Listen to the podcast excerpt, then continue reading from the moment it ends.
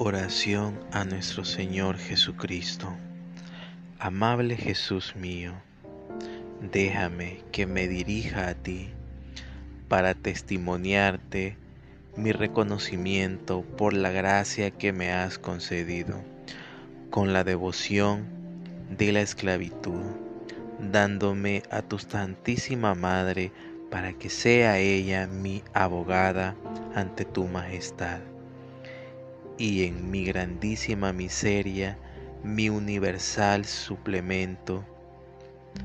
Ay Señor, débil como soy, sin ella ya hubiera naufragado en mis pecados. Si María me hace falta ante ti y en todas partes para calmar tu justa cólera, pues te he ofendido tanto, para detener el justo y eterno castigo que merezco, para poder mirarte, hablarte, implorarte, acercarme a ti y darte gusto, para salvarme y salvar a los demás. En una palabra, para hacer siempre tu santa voluntad y procurar en todo tu mayor gloria.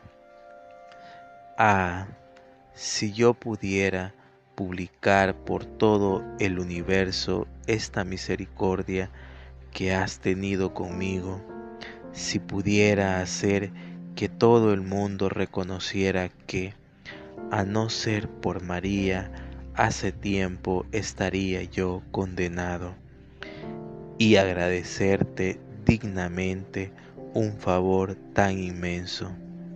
María está conmigo qué tesoro, qué consuelo, cómo no pertenecerle totalmente. De hoy en adelante, qué ingratitud sería la mía antes la muerte. Salvador mío, queridísimo, permíteme tal desgracia que quiero morir que vivir sin ser todo de María.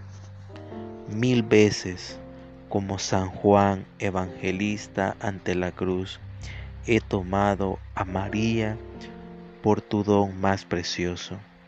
Cuántas veces me he entregado a ella, pero si todavía no he hecho esta entrega a vuestro gusto, la hago ahora.